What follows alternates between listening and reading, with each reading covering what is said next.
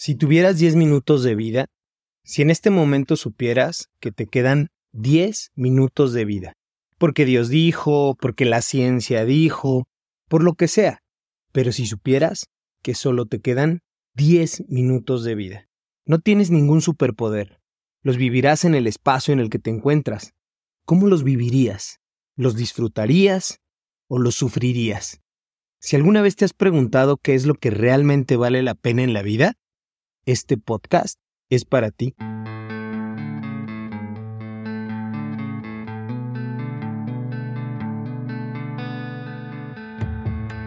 Hola, yo soy Calo García y la Parca, la Calaca, la Catrina, o como quieras llamarla, ha estado de paseo cerca de nosotros. Y vino por dos personas muy cercanas, como cuando quedas de pasar por un amigo, así, llegó a la hora acordada en el lugar acordado. Y en las últimas dos semanas, cuando íbamos a visitar a la tía, yo veía mucha gente en su casa, que honestamente no sé qué tan cercana o lejana eran de ella, porque para ser honesto, el nuevo era yo. Para ellos, yo soy el esposo de Viviana. Yo me ponía a pensar en dos cosas. Uno, en la relevancia de estar y disfrutar cuando todo está bien.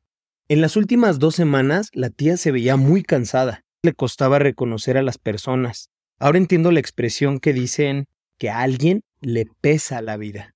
Y yo recordaba los días que a mí me tocaron donde platicábamos por horas sentados en el comedor, reíamos, pasábamos muy buenos momentos.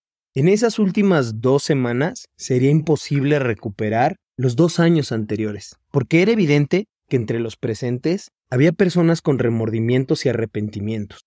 Ese es el peor momento para conjugar el verbo hubiera. Una vez más, la relevancia de estar y disfrutar cuando todo está bien. Y eso me llevaba a pensar en el punto número dos. Si me quedaran 10 minutos de vida, ¿cómo los viviría? ¿Los viviría con angustia o los viviría con paz? ¿Cómo completaría la frase si tuviera más tiempo? Porque en esas respuestas está lo más importante de mi vida. Eso es lo que no debo descuidar. Eso es lo que debe tener una prioridad alta en vida. Gracias a estas últimas dos semanas he recordado lo que es importante para mí y seguramente será un ejercicio que tendré que actualizar de cuando en cuando. Un ejercicio que creo y debo hacer porque de algo estoy 100% seguro. Un día, la parca, calaca o la catrina, como quieras llamarla, vendrá por mí.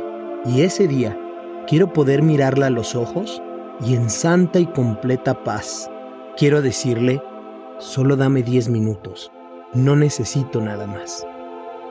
Yo soy Calo García y recuerda que te quiero ver triunfar.